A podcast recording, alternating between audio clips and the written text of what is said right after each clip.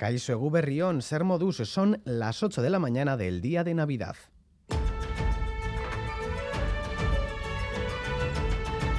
Crónica de Euskadi con Lier Puente.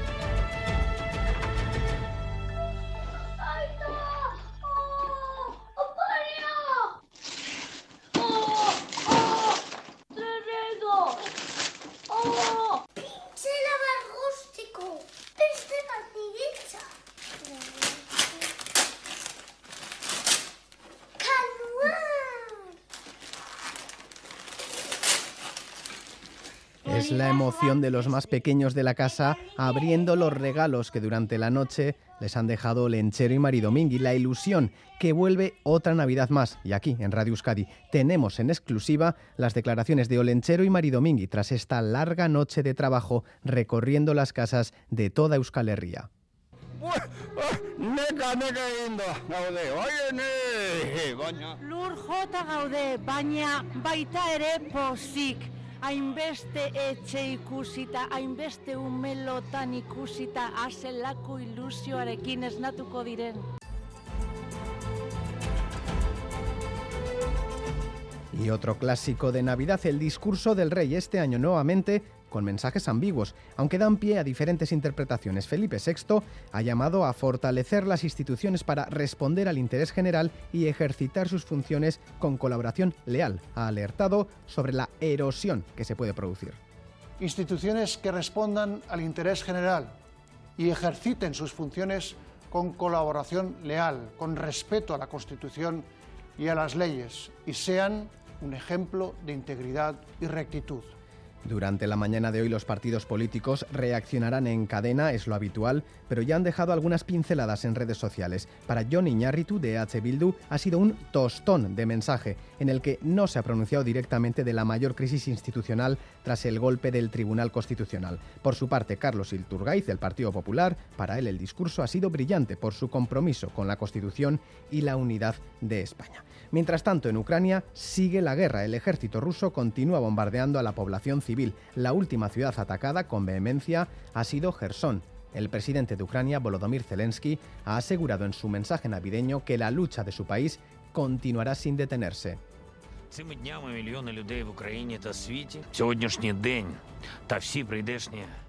Pese a la guerra, Zelensky ha enviado un mensaje de esperanza a todo el pueblo ucraniano con motivo de la Navidad. Además, les recordamos que esta mañana, a partir de las ocho y media, entrevistaremos al consejero de Economía y Hacienda, Pedro Azpiazu. Le preguntaremos por la apro- aprobación de los presupuestos vascos y las previsiones económicas para el próximo año. Y repasamos también la actualidad deportiva junto a John Zubieta, Egu Berrión. Hola, ¿qué hay, Egunon? El campeonato del Mano Parejas vive hoy un nuevo episodio con el partido que enfrentará en el Astelena de Ibar a Altuna y Tolosa ante Peña Mariz Currena. Se miden sextos contra segundos. Asimismo, Maldonado e Ibai Pérez se hicieron con la final de la Liga Cuchabán de Pala tras imponerse por 3-2 a Nicol y del Río en un encuentro disputado en Bilbao. Y en remonte ya tenemos la final servida. Goicoechea y Barrenechea doblegaron a Ansa y Juan Enea, por lo que se encontrarán con Segurola y Larrañaga. En fútbol, este martes tendrá lugar en la Basílica de Begoña el funeral en recuerdo de Chechu Rojo, que falleció este pasado viernes a la edad de 75 años. Los jugadores rojiblancos portarán brazaletes negros en su recuerdo este jueves con motivo del encuentro ante el Betis, con el que se va a reanudar la liga. Varios incidentes durante la madrugada. Los bomberos de Vizcaya han tenido que hacer diferentes salidas por incendios en contenedores en Sopela y Echevarri. De la previsión meteorológica se encarga Miriam Ruiz desde Euskalmet, Egunon. Kaixo Gunón, empezamos el día de Navidad con una situación muy parecida a la de ayer, con viento del sur y ambiente soleado. Durante la mañana ese viento del sur va a seguir soplando con intensidad y hoy también volverá a ser molesto, pero seguiremos disfrutando de un ambiente soleado y muy templado, especialmente en la vertiente cantábrica, con máximas aquí que de nuevo rondarán los 18 o 20 grados. En el sur las máximas rondarán los 15 grados. Según avance el día irá aumentando la nubosidad y por la tarde ya nos quedará un ambiente más gris, incluso al final de la jornada podría escaparse alguna gota. Por lo tanto, a lo largo de la tarde irá cambiando algo la situación, pero durante la mañana seguiremos con viento sur y ambiente soleado y templado. Reciban un navideño saludo de los compañeros y compañeras de redacción que hacen posible este informativo, también de Aitor Arrizabalaga desde la parte técnica. Son las 8 y 4 minutos. Comenzamos.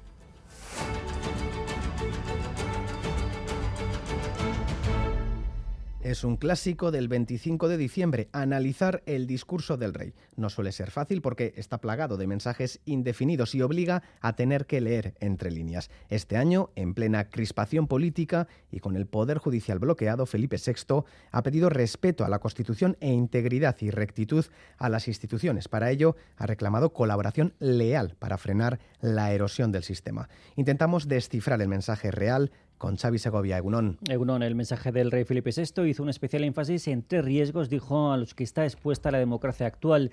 En primer lugar, aseguraba que es necesario fortalecer las instituciones del Estado ante la erosión que están sufriendo. Necesitamos fortalecer nuestras instituciones, unas instituciones sólidas que protejan a los ciudadanos, atiendan a sus preocupaciones, garanticen sus derechos un compromiso diario con el que las instituciones deben estar comprometidas, dijo el monarca, y ser leales. Denunció la división social existente, reclamando una mayor integración y no exclusión. Una convivencia que requiere en nuestra vida colectiva el reconocimiento en plenitud de nuestras libertades, junto al respeto y la consideración a las personas, a sus convicciones y a su dignidad, que necesita guiarse por la razón, que demanda anteponer la voluntad de integrar frente al deseo de excluir. Un país dividido no avanza, dijo según el monarca, ni soluciona sus problemas, por lo que es necesario lograr confianza. Un país o una sociedad dividida o enfrentada no avanza, no progresa ni resuelve bien sus problemas, no genera confianza. La división hace más frágiles a las democracias. La unión, todo lo contrario, las fortalece. Felipe VI hizo una mención a la guerra de Ucrania, donde se debe respetar, dijo, la soberanía y la integridad territorial de los estados, algo que debe ser irrenunciable. Que la soberanía, la integridad territorial y la independencia de los estados son principios irrenunciables. El rey concluía su mensaje navideño con una felicitación en euskera, con un egu berrión. Ya hay reacciones al discurso a través de Twitter. EH Bildu ha publicado una foto del rey boca abajo, con un mensaje claro, Guk Euskal República. Su diputado John Iñárritu considera que ha sido un tostón de mensaje en el que no se ha pronunciado directamente de la mayor crisis institucional tras el golpe del Tribunal Constitucional. Desde RC, Gabriel Rufián ha subido a la red una foto del monarca de joven dando la mano al dictador Franco, con el mensaje No hay que olvidar nuestros orígenes. Para Íñigo Errejón, de Más País, llamarle polarización al secuestro de las instituciones es elegir. Más reacciones, estas más amables, según el PSOE, Felipe VI es consciente de los desafíos del país, es europeísta y sabedor de que solo desde la unidad, el respeto a la Constitución y la integridad de las instituciones en tiempos difíciles, España puede avanzar, aseguran. Por su parte, el presidente del PP, Alberto Núñez Feijóo, comparte el discurso del rey en defensa de la Constitución, el legado de la transición y la fortaleza de las instituciones. Pero este no ha sido el único mensaje navideño. So close to where my beloved mother, the late Queen, is laid to rest el rey Carlos de Inglaterra ha recordado a su madre fallecida este año y ha mostrado su preocupación por la amenaza al medio ambiente y su interés por unir a los gobiernos del mundo para solucionar la crisis climática mundial. Otro mensaje navideño, el del Papa Francisco. Penso soprattutto ai bambini divorati de guerre pobreza e injusticia.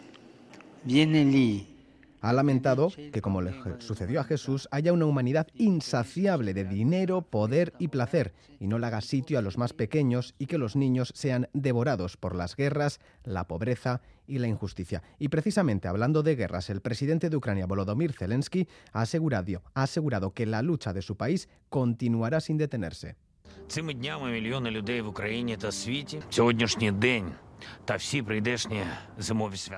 Y no se verá amenazada por apagones programados o de emergencia. Pese a la guerra, Zelensky ha enviado un mensaje de esperanza a todo el pueblo ucraniano con motivo de la Navidad.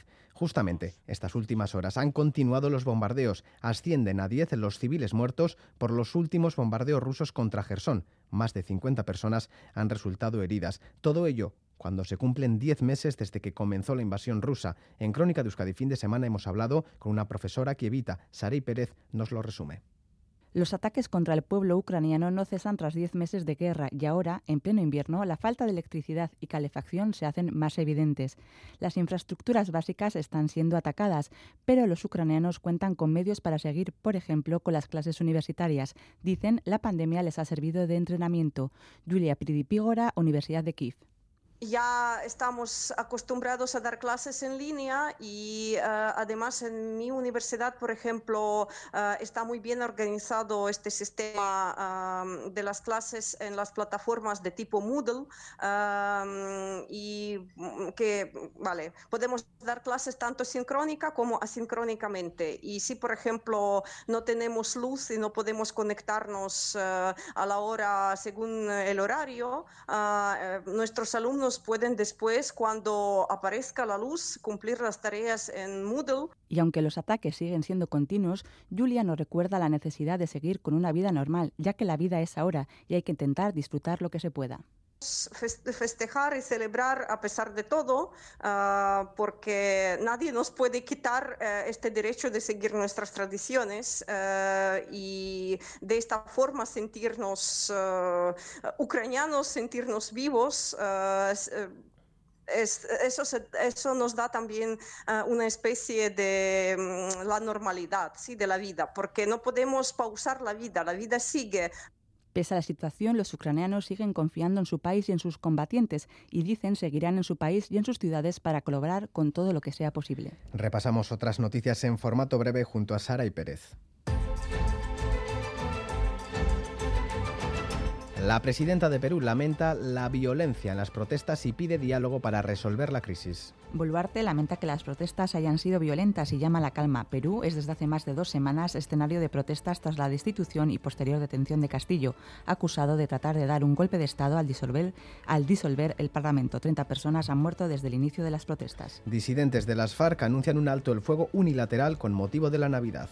Petro, líder de los disidentes, muestra su deseo de que esta decisión y el alto al fuego ayuden a consolidar verdaderos procesos de paz, aunque se reserva el derecho a defenderse ante posibles ataques. Las disidencias de las FARC se desmarcaron del acuerdo de paz firmado por el Estado y la guerrilla en 2016. Nuevos disturbios en París tras la manifestación de condena al tiroteo en el que murieron tres kurdos. La manifestación en homenaje a las tres víctimas kurdas de un tiroteo frente a un local cultural en París ha acabado este sábado en disturbios y enfrentamientos con las fuerzas del orden, que han contestado con el lanzamiento de gases lacrimógenos. El autor del tiroteo ha confesado haber actuado por racismo. Dos fallecidos y tres desaparecidos en Pontevedra al caer un autobús al río Lérez. El autobús procedente de la prisión de Monterroso en Lugo ha caído al río a la altura de Pedre tras salirse a la vía en un puente. Por el momento son ya dos de las personas por el momento son ya dos las personas fallecidas a causa, a causa del accidente y tres las desaparecidas por el por lo que continúa el trabajo del equipo de rescate. Detenido el hombre atrincherado en Murcia tras 36 horas de negociaciones. El detenido había secuestrado a su hermana y a y la retenía en el domicilio desde el jueves por disputas familiares. Los GEO, tras un tiroteo, han rescatado a la mujer que presenta heridas leves. La detención del atrincherado ha sido posible gracias a la ayuda de un perro policía. Y en casa, Sare se ha manifestado en Gasteiz para reivindicar que ha llegado la hora de poner fin a la política penitenciaria de excepción. Denuncian que la justicia sigue siendo utilizada como arma, arma vengativa, haciendo referencia a la doctrina del Tribunal Supremo sobre la excarcelación. Han llamado a la ciudadanía vasca a participar en la movilización del próximo 7 de enero en Bilbao.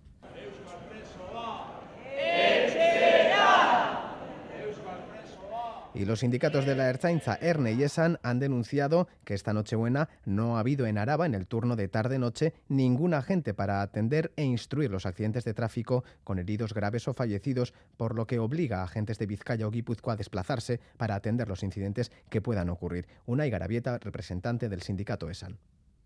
Horretan jasotzen denez, abenduaren hogeita lauko arratzalde gabeko txandan, Bizkaiko eta Gipuzkoako trafiko unitateko ikerketari atxikitako langileek, beren gain arditzaten arabako e, ba, lurralde historikoan zaurituak eragin ditzaketen e, istripuak e, ba, bueno, lurralde horrek agenterik ez duelako. Precisamente agentes de la Archainza han detenido a dos varones por robar en una vivienda unifamiliar de Gorliz. Los arrestados fracturaron el cristal de una ventana de la casa para poder acceder a su interior. Por otro lado, han detenido a un joven por robar en una residencia unifamiliar en Cigoitia. El arrestado fue interceptado por una patrulla que estaba realizando tareas de vigilancia para prevenir los robos en viviendas de este municipio. Les damos varios consejos para pasar unas navidades seguras con Sara y Pérez. Los expertos han elaborado una guía con algunos consejos para garantizar unas Navidades seguras.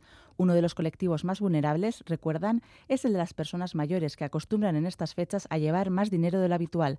Adoptando estas medidas podemos evitar robos. Carlos Fernández, alcalde de Baracaldo ir acompañados de alguien, de la familia, alguien conocido, y si la extracción de dinero se hace en un cajero automático, pues hacerlo siempre en los cajeros que están dentro de la propia sucursal y no tener el dinero muy a la vista cerrar bien puertas y ventanas, cortar los suministros de agua, gas y aparatos eléctricos, así como evitar difundir en redes sociales detalles de nuestra ubicación, son gestos que pueden evitar robos e incidentes en los domicilios y en lugares con aglomeraciones de personas evitar dejar expuestas nuestras pertenencias. Ángel Madrazo, concejal de Seguridad Ciudadana y Protección Civil. De gente que viene a ser habitual zonas comerciales, de bares incluso, o la propia ah, bajada de Olechero y Reyes, mochilas, este tipo de, de, complementos en los que podemos llevar móvil, cartera, cantidades de dinero y demás, pues conviene llevarlas en la parte delantera en cuanto a los artículos de pirotecnia, se recuerda la importancia de hacer un uso responsable siguiendo las instrucciones de uso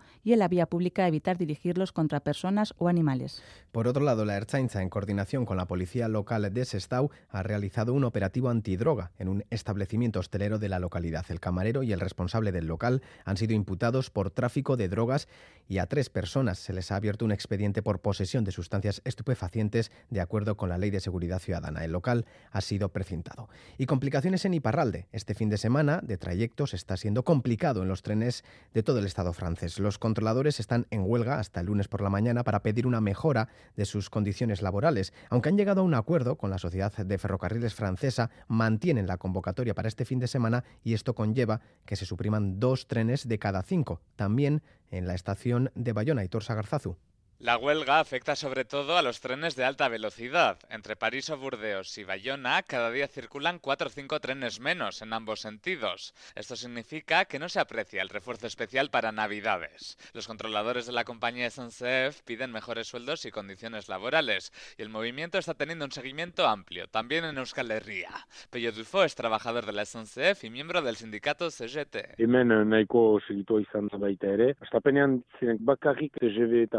Kontrolatzaileak eta eratu da ere eguneroko treinetan eta bai, izan da biziki. Según Dufo, los directores de SNCF no han medido bien ni la fuerza del movimiento ni los tiempos. Las negociaciones han avanzado, pero tarde, porque la planificación de los días de huelga se hace dos días antes y no han podido desconvocarla. Akatsa da SNCFeko buruak berdin berdin kontrolatu bazen bilkura hori aintzinamendu berdinekin aste bat lehenago egu behia salbatua zen, baina ora negoziaketa bizki berant abiatu dute eta gertatu da gertatu dena. Por tanto, la huelga de controladores se mantiene hasta el lunes por la mañana, pero ya han desconvocado la del fin de semana de fin de año, tras aceptar las propuestas de la compañía. Y otro sector, el de los hosteleros, están contentos. Se acaba un año, el de la recuperación tras dos años muy duros de restricciones que les afectaron especialmente. Entrevistado en Radio Euskadi, Héctor Sánchez, gerente de la Asociación de Hostelería de Vizcaya, ha afirmado que la decisión del Supremo, que le está la razón en su litigio con el gobierno vasco por el cierre en pandemia,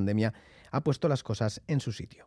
Bueno, eran eh, unas ayudas que se agradecían, pero nosotros siempre dijimos que, que, no, que no eran suficientes y que quedaban lejos de la realidad de las pérdidas y del perjuicio que habían sufrido los establecimientos, ¿no? Entonces, ahora mismo, bueno, esta nueva, esta sentencia definitiva, ya por decirlo de una manera, lo que permite es a los locales, eh, independientemente de lo que hayan podido eh, percibir como ayudas, pues, pues, pues reclamar esos daños que se han podido dar en los días en los que se les obligó a cerrar de una manera ilegal.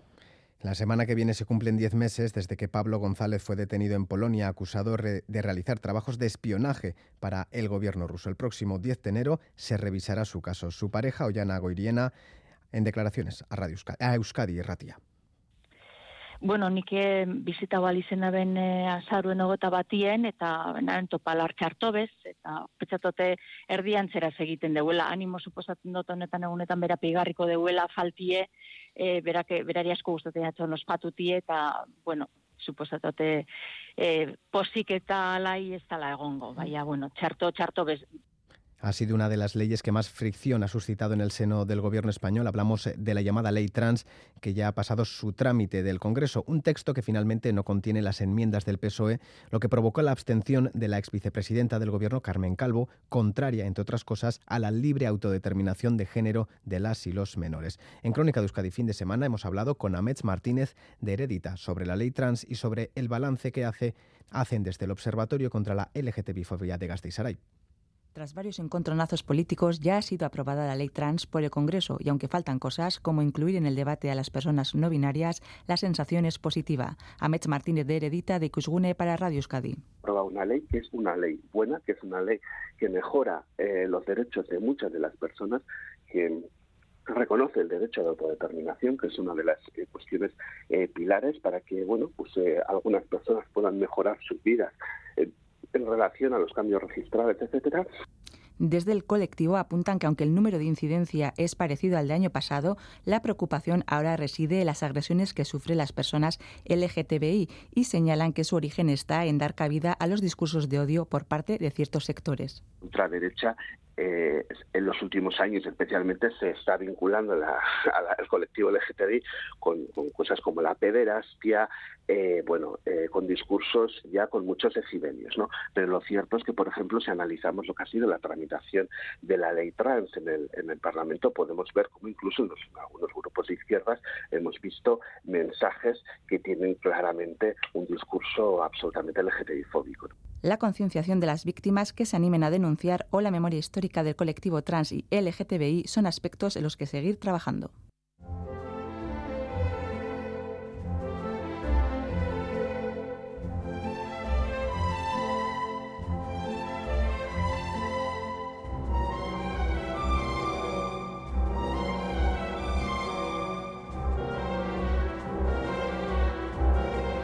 Hace 45 años murió Charles Chaplin, director, actor y también músico, porque compuso la banda sonora de sus películas, bandas sonoras que eran el único acompañamiento de las imágenes y que plasmaban magistralmente las emociones. Y están escuchando un ejemplo en tiempos modernos. Suena Smile.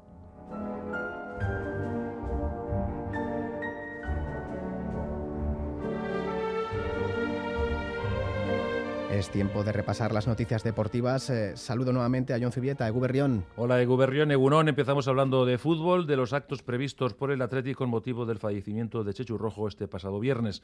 Los aficionados y aficionadas rojiblancas que quieran dar el último adiós a Rojo primero tendrán la oportunidad de hacerlo en la Basílica de Begoña, su barrio, donde se va a celebrar su funeral este martes 27 de diciembre a partir de las 7 de la tarde. Además, el primer equipo masculino va a aportar brazaletes negros en el partido que el Betis y el Atlético van a disputar en Sevilla el próximo jueves en la decimoquinta jornada de la Liga. Antes de comenzar el Atlético Osasuna, del 9 de enero se guardará un minuto de silencio que se va a transformar en aplausos a petición del propio Chechu Rojo, que quiere agradecer así a la afición de San Mamés todos los increíbles años vividos en el Atlético, en el que disputó 541 partidos. Por cierto, en el entrenamiento de ayer hubo un minuto de silencio en recuerdo de Chechu Rojo. Dejamos a un mítico, un mítico jugador y hablamos de pelota. Nos vamos a este aspecto porque la Estelena de Eibar acoge un nuevo partido hoy del campeonato de mano parejas. Altuna y Tolosa se miden a Peña y Mariz Currena. Tiene más datos Miquel Bilbao. Saludos, John. A priori favoritismo para la pareja de Baico, que segunda, que tiene tres puntos y que solo ha perdido un partido. Además, Peña y Mariz Currena llegan después de dejar en 12 a Azcurdia y Martija en el Labrit. En aquel choque, Marizcu evitó a Azcurdia y castigó a Martija. Hoy la cosa pinta igual, evitar a Altuna y castigar una y otra vez a Xavi Tolosa. Mariz Currena. Sí, eso es, esa es la idea, ¿no? Al principio empezar pues poco a poco, sin hacer muchos fallos y ir po- poco a poco cargándole el trabajo a Xavi y intentar pasarle lo máximo posible a Joaquín, que juegue de- del cuadro 4 para atrás de aire y bueno, si hacemos eso y le tenemos un poco al margen del partido, yo creo que tendremos mucho ganado. Altuna y Martija son sextos, tienen dos puntos y vienen de perder en un mal partido ante Jaca y Aranguren. Se quedaron en 12 en Urrechu y firmaron su peor partido como combinación en esta edición del torneo. Todo se olvida, hay que mirar adelante y poco hacia atrás. Por ahora tenemos dos puntos, pero bueno, no mirar atrás, afrontar cada partido con las mismas ganas y con la misma actitud y, y, bueno, luego vendrá el partido del viernes y así es esto, ¿no? Al final, si ganas tampoco sirve darle muy, eh, tampoco sirve emocionarse mucho y si pierdes también pues toca resetear y nos han venido bien estos días para entrenar, para recuperarnos y estamos bien con ganas. La cita habitual para el Palejas, el año de Navidad, actividad en los frontones, algo que los pelotaris asumen con naturalidad, jugar el día 25 de diciembre. Sí, con muchas ganas. La verdad que es un partido muy bonito. Jugar aquí siempre es especial en la catedral y más en, en Navidades y seguro que la gente también viene con ganas. La verdad que suelo jugar muy muy a gusto, la gente me apoya mucho aquí y, y, para mí son días especiales y pues venir aquí siempre es bonito. Pues especial también para el aficionado porque la Estelena se va a llenar, se va a colgar el cartel de no hay billetes para un festival que arranca a las 5. El festival además tiene tres partidos. De inicio, Lezcano Gascue ante Ribarría y Vicuña. Luego el Estelar, partido del Parejas de primera. Altuna Tolosa ante Peñamar y Currena para cerrar la tarde, torneo de segunda e Iguner Estarbe ante Zubizarreta y el Icegui. Y más pelota porque ya hay finalistas en remonte después de la jornada de ayer. Goicoechea y Barrenechea se impusieron a Ansa y Juanenea. Segurola y Larrañaga, que fueron primeros en la liguilla, les esperan. Nos informa Gorka Saavedra. Gorka, Egunon. Egunon John, superioridad de inicio a fin del binomio azul sobre el Colorado. Goicoechea y Barrenechea no dieron ningún tipo de oportunidad a la pareja formada por Ansa y Juan Enea. Goicoechea y Barrenechea lograron muy rápido un colchón de 10 puntos que después gestionaron de maravilla para sellar el billete a la final. Los parciales demuestran esa superioridad que comentaba, 15-4, 30-15 y 40-20. El mejor del encuentro fue Indica Barrenechea con 23 tantos para él y solo tres errores. Al término del encuentro habló de las claves de la victoria. Garbi genuen zer zan nahi genuna, edo zer egin nahi genuen, ent, ondo entrenatu deu, eta gero beste gozat izatea ateatzia, ez? nik uste atea zaigula. Oso nik uste dut e, gaurko gakoa seguruna sakian egon duala, ja dominatzen asteagatikan, eta bigarrengo gakoa lehengo amar tanto hiek hartu ditugunak, horrek ja e, arnasa hartzen duzte izu, eta lasaixio jokatzen, eta nik uste dut hor gako garrantzitsu izan duala. El colchón de 10 puntos y el saque clave. La final la jugarán contra Seguro y la Rañaga, los que ya se enfrentaron hace un mes y contra los que perdieron por 40-33. En cualquier caso, Barrenechea satisfecho después de la semi porque cree que mandaron un serio aviso a sus rivales por la chapela. Finalistei gaur nola bateko bildurroi sartuko geniola gutzako garrantzitsua dana. Gainea gu bilek badakite e, asko entrenatzekoak gehala, e, hemendikan abisatze jau, datorren hastian egunero entrenatuko deula, ostegunean e, topera iristeko, eta garbi dakau beste aurkari mota batzuk diala. Eh? Bilek e, askoze pelota gehiago ea matetuztenak, ez dia horren agresiboak jokuan, igual joanenea eta e, ansa bezala, e, tantua azkar bukatu nahi izate dutelako eta hola. Hauek jokua gehiago lantzeute, tantua gehiago lantzeute, ordun partida eta estrategia guztiz ezberdina izango da, baina garrantzitsua izango da berriz ere sakea eta garrantzitsua izango da Anderrek sakerresto hori ere ondo aprobetxatzea. Ayer la semifinal se resolvió tras algo más de 55 minutos y 298 pelotazos. Veremos qué sucede en la final del próximo jueves.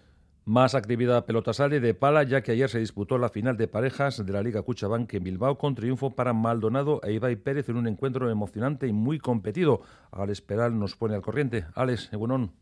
Egunon John, gran fiesta de pala la que vivimos ayer por la tarde en el frontón Vizcaya con la final del Parejas de la Liga Cuchabán como plato fuerte. Los favoritos, Maldonado y Ibai Pérez, se impusieron a Necoli del Río, no así sin sufrir y el resultado del encuentro lo reflejaba, 3 a 2 para la pareja ganadora en un gran partido donde pudimos apreciar hasta tres momentos críticos. Arrancaban dominando Maldonado y Pérez que entraban en el partido con una marcha más y demostrando ser los favoritos, sumándosele también los errores de Necol que realizaba hasta ocho pérdidas en los primeros dos juegos. El partido, sin embargo, iba a coger otra forma en el tercer y más igualado juego, coincidiendo a su vez con el cambio de pala de Ibai Pérez, punto de inflexión claro que aprovechaban Necoli del Río para empatar el marcador y llegar al último y definitivo Yoko, donde esta vez sí los favoritos recuperaban sensaciones y se llevaban la victoria. Sin duda, enorme regalo de Navidad para la pareja compuesta por Maldonado e Ibai Pérez. Y recordar también el partido por el tercer puesto, donde enfrentaban a Fusto y Gordon ante Ibarguren y Urrutia, con victoria para la segunda pareja por 1 a 3. Vamos a escuchar al argentino Maldonado, que estaba radiante por este triunfo. Estoy en mi mejor forma porque le dejo mucha pelota, he jugado muy cómodo con mucha pelota.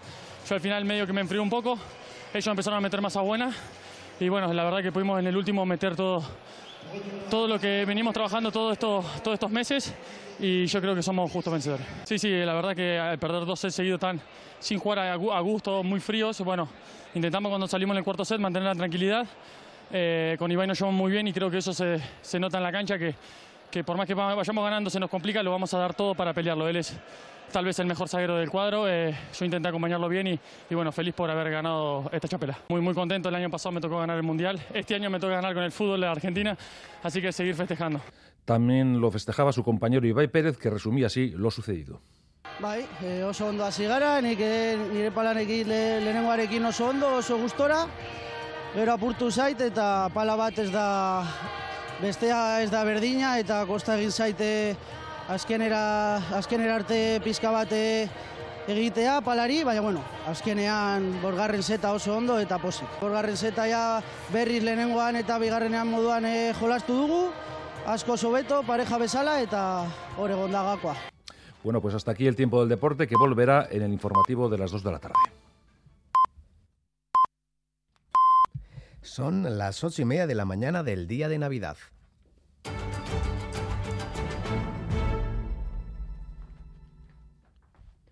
En estos momentos tenemos 16 grados centígrados en Bilbao, Bayona y Donostia, 10 en Iruña y 6 en Gasteiz. Conectamos con Euskalmet para conocer la previsión meteorológica para las próximas horas. Miriam Ruiz, Miriam Ruiz, Egunón. Caixo Gunón, empezamos el día de Navidad con una situación muy parecida a la de ayer, con viento del sur y ambiente soleado.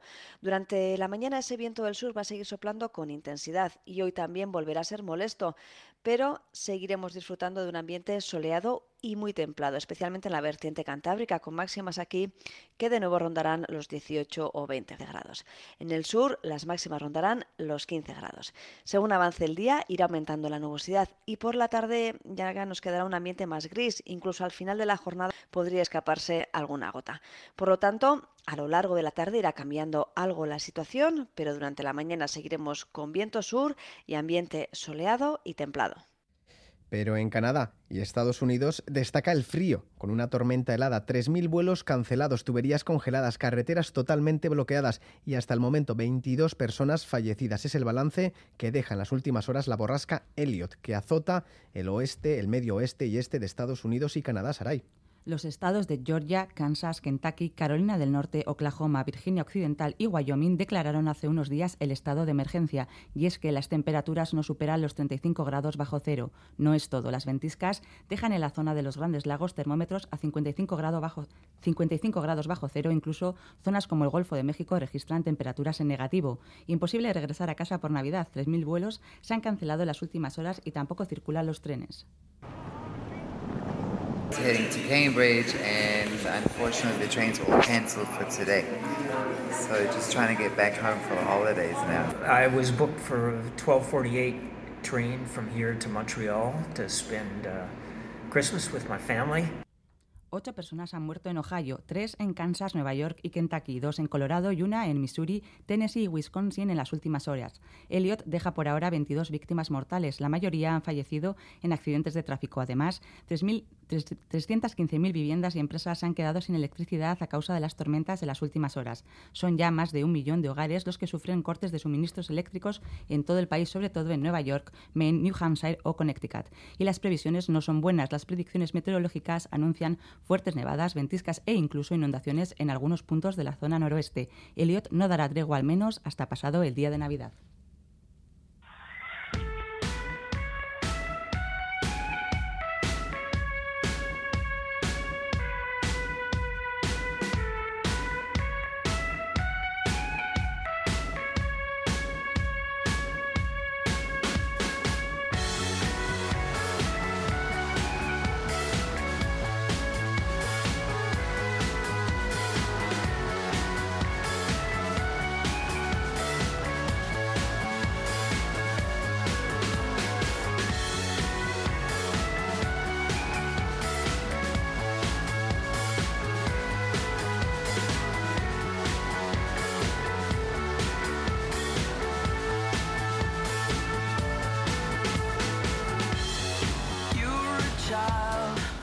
Un poco de música, la de la banda californiana Wizard, que esta semana ha publicado el último de los cuatro discos que ha publicado en este 2022, cada uno dedicado a una estación del año. En este caso lo han titulado Winter. Pero como a estas horas los protagonistas son los y las más pequeñas que despiertan con la sorpresa de los regalos, hemos elegido la canción que lleva como título Kids.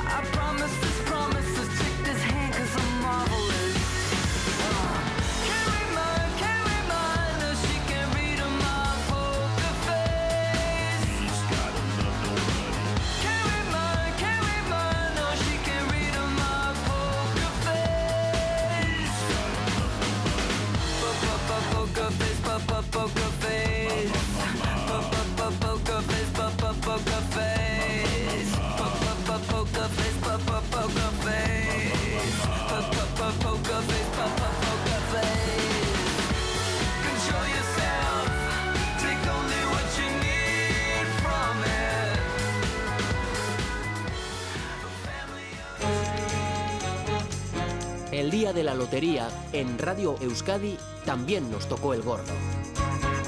Mucha emoción, mucha emoción. Pero ¿cómo no vais a llorar? ¡Que nos ha tocado! ¡Nos ha tocado! ¡Nos ha tocado! El estudio de audiencias CIES confirma que Radio Euskadi y Radio Vitoria cerramos este año 2022 por encima de los 200.000 oyentes diarios. ¡Que se moje Radio Euskadi, dicen! ¿Qué hago? ¿Me mojo Pues claro que sí, que te bañen. ¡Venga! ¡Me mojo! ¡Que se moje Radio Euskadi! ¡Que se moje Radio Euskadi! ¡Que se moje Radio Euskadi! Nos mojamos cada día por vosotros. Radio Euskadi, de lunes a viernes 188.000 oyentes, según el estudio de audiencias CIES. Radio Vitoria, 23.000. Esto hay que celebrarlo, que estos son seis de la vida y si se vive.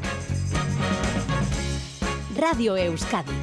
Compartimos lo que somos.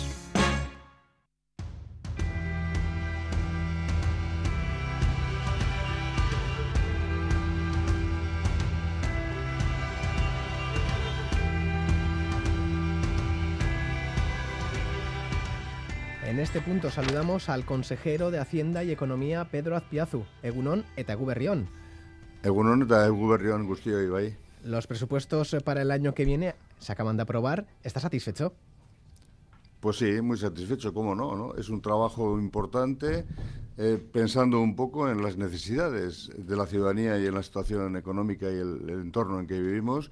Y bueno, pues eh, tenemos ya unos presupuestos aprobados, en marcha, y esto quiere decir que, bueno, que ya a partir del 1 de enero los consejeros y consejeras van a poder disponer de los recursos para llevar adelante sus políticas. Se han aprobado con los votos de PNV y PSE. ¿Qué partidas presupuestarias eh, propuestas por la oposición han sido seleccionadas para incluir en las cuentas? ¿Por qué? Bueno, hemos incluido 39 millones adicionales al, al, al, proyecto que habíamos presentado inicialmente porque entendíamos que era la muestra de la buena voluntad que tenía el Gobierno para llegar a acuerdos, ¿no?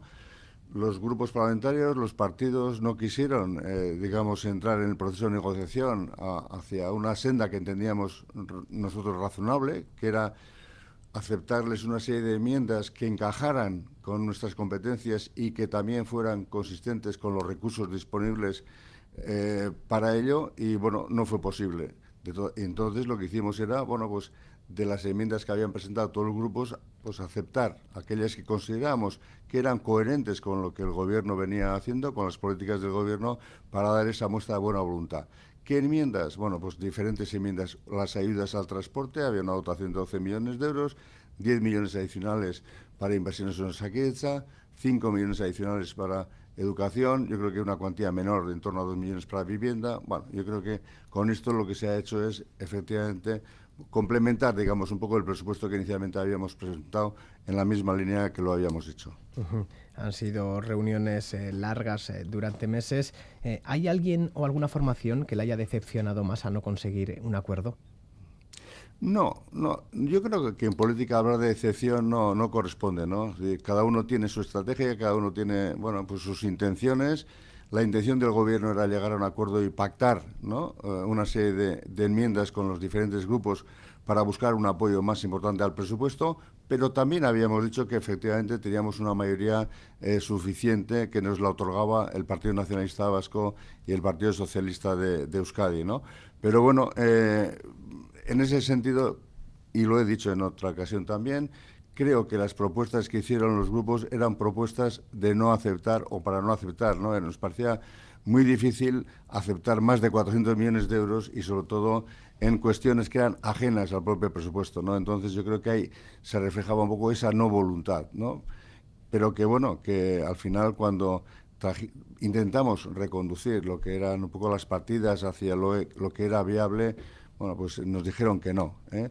Y dicen que no por motivos mil. Yo creo que hay motivos, habrá motivos electorales, habrá motivos, yo qué sé, de más o menos valentía, motivos diferentes, que respeto profundamente los motivos que tenga cada uno, pero que yo tengo la impresión de que en el fondo no querían este acuerdo. Uh -huh. EH Bildu afirma que en Navarra y en Madrid eh, han tenido posibilidad de hablar y negociar los presupuestos, aquí no. ¿Qué lectura hace del apoyo de la coalición a las cuentas generales y Navarra y, y a la falta de apoyo de los presupuestos en Euskadi? En Navarra también hay elecciones. Sí, bueno, pero yo creo que la coyuntura es diferente. Allí está en otra clave política, ¿no? Aquí yo creo que la política, o la clave política de H. Bildu es estar en contra de lo que haga el gobierno. No así en Madrid o no así, no así en Navarra. En Navarra han planteado cuantías mucho más pequeñas que las que han que las que solicitaban aquí y han entrado con menos condiciones en este sentido, ¿no? Cuando allí sí que eran necesarios para el presupuesto y aquí que no lo eran, curiosamente es donde más se exigía, ¿no? Entonces, esto yo creo que deja en evidencia la falta de voluntad. Una de las cuestiones eh, que mayores eh, desencuentros han provocado es la de la reforma fiscal. Partido Popular Ciudadanos eh, lo han pedido que baje, que baje los impuestos para ayudar a las familias y a las empresas a hacer frente a la crisis. Desde H. Bildu y Podemos Izquierda Unida les piden justo lo contrario, subirlos a aquellas rentas más altas. De momento ustedes han tirado por la calle de en medio y han aprobado una deflactación del 2% en el IRPF para el próximo año, que se suma a la que ya se había aplicado este ejercicio de 5,5% eh, con el fin de minimizar el impacto de la subida de los precios. Usted ha ofrecido abordar la reforma fiscal en 2023. Eh, ¿Tiene una idea de cuáles podrían ser las propuestas del departamento que usted dirige? ¿Qué materias impositivas habría que abordar? Vamos a ver, yo creo que sería un poco imprudente avanzar ahora cuáles son los elementos de la reforma. Lo que hemos dicho es que el año 23, en enero, vamos a iniciar un poco lo que es la reflexión y vamos a poner sobre la mesa todos aquellos elementos de reforma que, bueno, que sobre los que ya estamos también trabajando, ¿no? Para tratar un poco de, de cuantificar, de evaluar y sobre esa base una reflexión de cuál debería ser la política tributaria que nos permita en el futuro financiar las políticas públicas que el Gobierno y que otras instituciones de este país eh, deben, deben financiar. ¿Y por qué hay que Por lo tanto, insisto... ¿eh? ¿Por qué hay que esperar hasta enero para empezar a abordar la reforma fiscal? ¿Por qué no se ha podido hacer mientras la negociación de los presupuestos estaba en marcha? Vamos a ver, nosotros dijimos eh, antes de empezar a, negociar los presupuestos que íbamos a hablar solo de presupuestos en el marco presupuestario y que no íbamos a meternos en otros ámbitos, ¿vale? El tema fiscal es un ámbito que no es estrictamente propio también del Gobierno, que el Gobierno participará e impulsará también esta, esta reflexión, evidentemente, pero no es eh, que le corresponde estrictamente al Gobierno y, por lo tanto, sería meternos o inmiscuirnos en ámbitos de otras instituciones y, desde luego, no pretendemos. Lo que sí tenemos un compromiso del Gobierno y con otras también instituciones es que a partir de enero iniciemos este proceso. ¿Que cómo acabará? ¿En qué sentido evolucionarán los impuestos? No sabemos todavía. Lo que tenemos que hacer es un sistema fiscal que sea más justo, más progresivo, más equitativo y a la vez que sirva para financiar el conjunto de políticas públicas que pretendemos eh, llevar a cabo ahora y en el futuro. Creo que en los próximos días Gobierno Central y Vasco se reunirán para pactar los nuevos impuestos, la transferencia del tributo sobre grandes fortunas y los gravámenes a energías y banca. Eh, ¿Cómo se van a gestionar finalmente? ¿Serán eh, desde aquí? Bueno, nos vamos a reunir en la Comisión Mixta de Concierto Económico el próximo martes a, a, a las cinco y media de la tarde y lo que bueno pues vamos a todavía no hemos eh, del todo cerrado el acuerdo. Cuando tengamos cerrado el acuerdo veremos podremos decir algo más no pero nuestra idea es por una parte concertar el impuesto complementario sobre las grandes fortunas porque tenemos que concertar todos los impuestos que, que surjan y este es un impuesto directo que lo tenemos que concertar con capacidad normativa. Y luego también tenemos que llegar a un acuerdo de cómo instrumentar lo que no son estrictamente impuestos sino que son prestaciones patrimoniales de carácter no contributivo para ver un poco lo que nos correspondería a los vascos pagar por esas cuestiones de manera que nos lo compensemos. ¿no? Bueno, ese es un acuerdo que está todavía eh, pendiente, que el 27 a la tarde lo cerraremos y ahora mismo yo creo que más no se puede avanzar. En la forma en la que se gestionan los impuestos ha incomodado a algunas comunidades autónomas. ¿El régimen fiscal foral no se entiende fuera de Euskadi y de Navarra? ¿O qué hay detrás? Pues yo creo que, que, lo que no se quiere es entender cuál es el régimen fiscal de Euskadi, ¿no? Decir, le voy a contar una anécdota. Yo he estado casi 17 años en el Congreso de los Diputados y nadie me ha preguntado cuál, cómo es el concierto, cómo es el cupo, cómo funciona. Yo creo que esa preocupación no hay. Otra cuestión es que haya mucha crítica de brocha gorda, fundamentalmente por parte de algunos partidos, criticando sin mayores argumentos de concierto. Algunos igual no lo quieren conocer porque si lo conocen es más difícil criticarlo, ¿no? Prefieren la crítica fácil desde el desconocimiento. El concierto económico y el cupo son instrumentos de autogobierno, son propios, ¿no? De, Euskadi, los tenemos evidentemente que defender, los venimos, digamos, defendiendo. Es una institución que la viene desde el año 1878, es decir, oiga, un respeto a las instituciones, al país y a los vascos. La educación ha sido otra de las cuestiones eh, que les han separado de la oposición, que salvo el PP eh, se ha sumado a un pacto educativo. El anteproyecto de ley de educación establece mecanismos para evitar la concertación de alumnos vulnerables y también la gratuidad de toda la enseñanza obligatoria, cosa que ahora no ocurre. De hecho, los colegios concertados piden 1.500 euros más por alumno para eliminar las cuotas. ¿Cuál es el camino que tiene previsto el Gobierno para asegurar esa gratuidad? ¿Cómo lo van a Bueno, vamos a ver, nosotros en el presupuesto vamos a dotar con aquellas partidas que entendamos que son necesarias para dar respuesta también a lo que la ley de educación va a tener que hacer frente el año 23, ¿no? Yo en concretamente cómo va a hacerlo y cuánto le va a costar, creo que es una cuestión del propio consejero Vildarraz, que es el que puede dar cuenta de ello, pero desde luego lo que sí le puedo decir es que desde el presupuesto se le va a dar la respuesta que requiera ¿no? económicamente la nueva ley de educación. ¿Por qué ofreció una partida relacionada eh, con las escuelas concertadas a PP Ciudadanos? ¿Era algo que ya estaba proyectado de antes y estuvo a punto de dinamitar el pacto educativo? ¿Lo sabía PP Ciudadanos? ¿Lo sabía el consejero Vildarrat?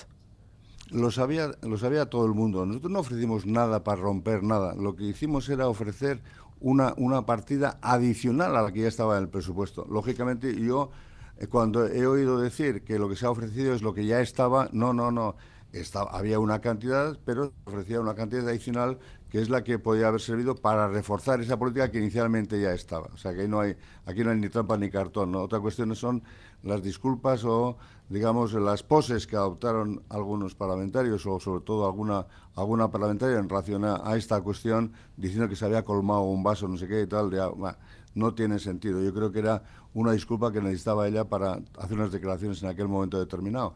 Pero sinceramente nosotros no ofrecimos nada ni a espaldas de nadie ni en contra de ninguna ley, sino que lo que hicimos fue ofrecer una cantidad, una cantidad adicional a lo que ya estaba presupuestado también.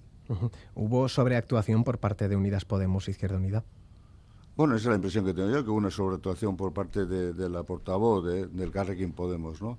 Pero bueno, eso ya pasó hace tiempo, ya dimos también ¿no? las explicaciones y ya hicimos los comentarios al respecto. Educación y sanidad son los departamentos que mayor incremento presupuestario presentan, pero son al mismo tiempo los que mayor conflictos presentan laboralmente actualmente. Eh, ¿A qué se debe? Bueno, pues no sé, yo la conflictividad laboral a qué se debe, yo creo que más allá de lo que aparece en los y lo que todos podemos saber o intuir, a mí, a mí se me escapa, ¿no? Es decir, la, educación y la salud y la sanidad tienen dotaciones presupuestarias, yo creo que suficientes para hacer frente a las necesidades de los ciudadanos en materia educativa y en materia sanitaria. A partir de ahí, los conflictos laborales o de otra índole que pueda haber tanto en el mundo de la educación como la sanidad, pues será una cuestión de, evidentemente, de, de ellos, ¿no? de los trabajadores, de los sindicatos o de quien sea, pero desde luego no del gobierno. Al gobierno le corresponde poner, o al gobierno, o al, departamento, en todo caso en el presupuesto, poner los recursos necesarios para que efectivamente haya suficiencia en la financiación de la salud y de la educación en este país. En el caso de Osakidecha se plantea unificar servicios. ¿Esto se debe a que hay falta de recursos?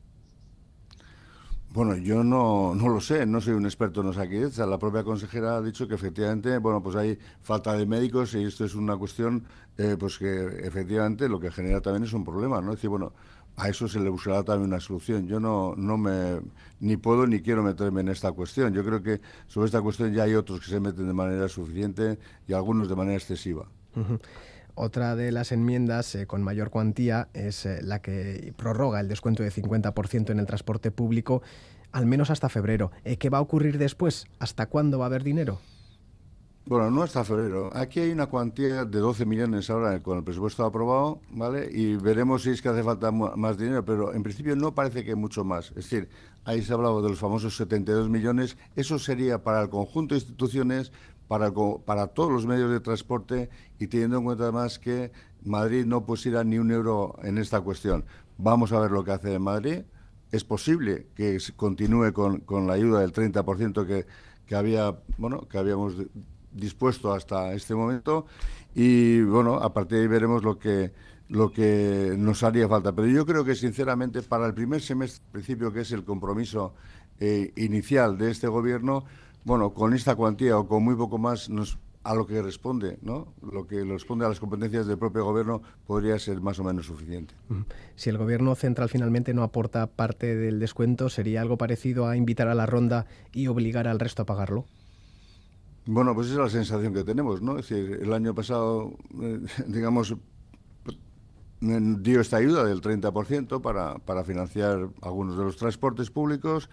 Bueno, entendemos que lo lógico sería que también continuara con esta política, porque de hecho en, las, en los transportes que son competencia del Estado así lo está haciendo, ¿no? Así lo piensa hacer. Lo lógico es que también continúe aquí. Vamos a ver lo que hace.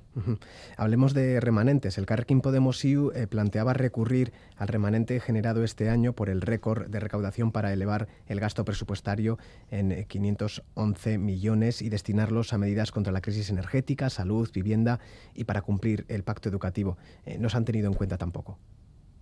Los remanentes los remanentes, claro que son tenidos en cuenta, no, no para lo que quiera el PP, los remanentes los utilizamos para las necesidades que el gobierno entiende que, que, debe financiar, ¿no? Es decir, el año pasado, de hecho, utilizamos, yo calculo que en torno a 900 millones de remanentes para, bueno, para tomar medidas de ayudas, para tomar medidas en materia de inversión, etcétera, que entendíamos que toda la situación económica era, era preciso adoptar. ¿no? Yo creo que los remanentes están ahí y los, los vamos a utilizar también el 23, seguramente, ¿no? Veremos un poco las necesidades que tenemos en función de, la, de los problemas que puedan surgir, ¿no? Otro tema es el de los fondos europeos. Este año se incluyen en el presupuesto fondos europeos una parte inicial de 260 millones de euros. Las previsiones es que llegue más dinero de Europa. ¿En qué proyectos estratégicos se va a gastar el dinero que llegue de las arcas comunitarias? Bueno, vamos a ver, en principio hay una serie de, recursos que vienen de, Europa, evidentemente los fondos europeos, muchos de ellos se reparten en las comisiones sectoriales, ¿no? se reparten a través de los ministerios en los diferentes departamentos del gobierno, que esos, bueno, son muchos de ellos ya se están ejecutando, otros se ejecutarán este año, otros el año siguiente y tal. Y luego, evidentemente, hay otra serie de recursos europeos o que van directamente por parte del Estado, o bien a las empresas, que puede ser los PERTES que ¿no? que afectan a un montón de, de empresas. Esperemos que los PERTES se pongan en, velocidad de crucero y que la disponibilidad de los recursos sea bueno, pues, eh, más rápida y, mejor. Pero bueno, ¿en qué proyectos? Bueno, yo creo que yo creo que hay proyectos son muchísimos que los tenemos nosotros ahí básicamente recogidos en nuestra reflexión que hicimos inicialmente también sobre Euskadi Next.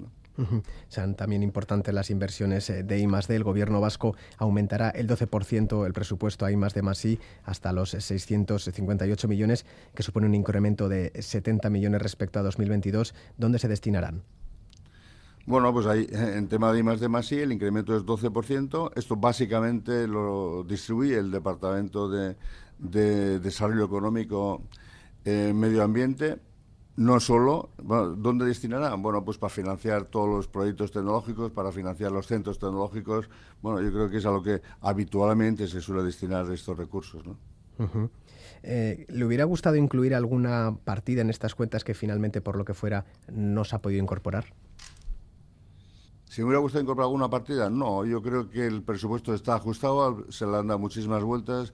Los responsables de los departamentos han planteado aquellas necesidades ¿no? más ordenadas en función de las prioridades. Bueno, yo creo que lo fundamental está contemplado en el presupuesto y en este sentido creemos que estamos satisfechos con, digamos, los recursos y con las políticas que ahí se contemplan. El año 2022 está siendo un año complicado con una inflación eh, que no se veía en décadas, lo que ha provocado un endurecimiento de las condiciones financieras, fundamentalmente de los tipos de interés para intentar frenar la subida de precios. Consejero, ¿cómo se presenta 2023 para las familias y las empresas? ¿Usted sigue confiando en sus previsiones de que el Producto Interior Bruto crezca un 2,1% el año que viene? Sí, yo confío en que crezca un 2% y creo que además el panorama económico de alguna manera sigue siendo el contexto de turbulencia, ese contexto de incertidumbre, pero de alguna manera está mejorando. ¿no? Yo creo que hay muchos organismos, incluso Confebas, que ha salido diciendo bueno, pues que posiblemente no se produzca esa recesión, que ellos venían diciendo que era muy probable que se produjera unos meses atrás de alguna manera yo creo que sí hay pequeños indicadores que dan cierto, eh, cierta posibilidad a la, a la esperanza ¿no? y al, optimismo. Todavía la economía, a pesar de crecer menos que el año 22, va a crecer, el año 23 va a hacerlo en un 2%, va a ser un crecimiento capaz ¿no? de generar incluso empleo. Yo creo que esto es un dato, un dato positivo. ¿no? Nosotros mantenemos las previsiones. De momento, además creemos que las estamos manteniendo bueno, pues con, información económica disponible en este momento, que es una información sólida. Podemos decir que Olenchero nos regala un 2023 con crecimiento económico. ¿Descartamos la recesión? Yo sí descarté a la recesión. Lo que pasa es que basta que diga esto para que ocurra o no algo. Pero en principio yo descartaría la, recesión. Yo creo que en ese sentido Olenchero además nos tiene que echar una mano para que efectivamente no podamos rechazar esa recesión y que, y que la economía funcione bien.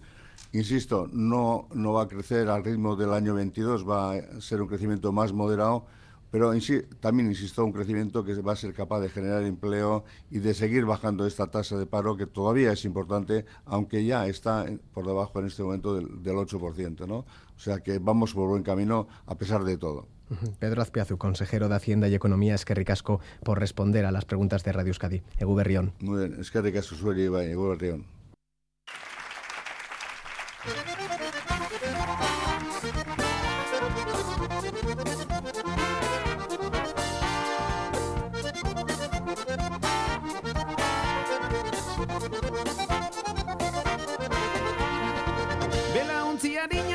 itxasuna, zatoz nerekin itxasuan barrena. Esta tarde, a partir de las siete y media, dentro del Festival Santas Pascuas, Joseba Tapia y Chill Mafia se subirán al escenario de la Sala Central de Pamplona. Serán los encargados de amenizar la tradicional fiesta de Navidad con un show que conjugará tradición y agitación folclórica, electrónica y trap radical vasco. Con la música de Joseba Tapia les dejamos hasta las 9 de la, mañana. Nos volvemos a escuchar a las 2 de la tarde con el repaso de las noticias de este día de Navidad. Eguberri Angustioi.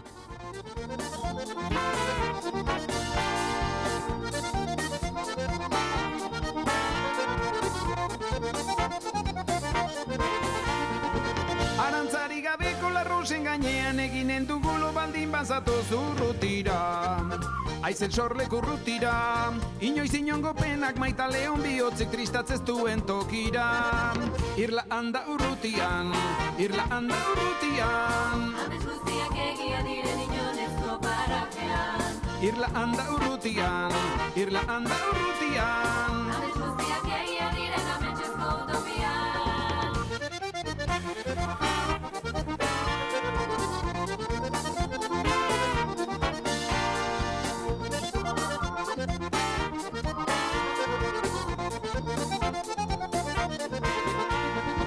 Maitale zapuztuen harima erratuak dira itxasonetako olatuak ez datoz inongo urrutitik, ez doaz inongo urrutira. Naufrago triste hauek hilo bibila doa zertzik ez duen irlara.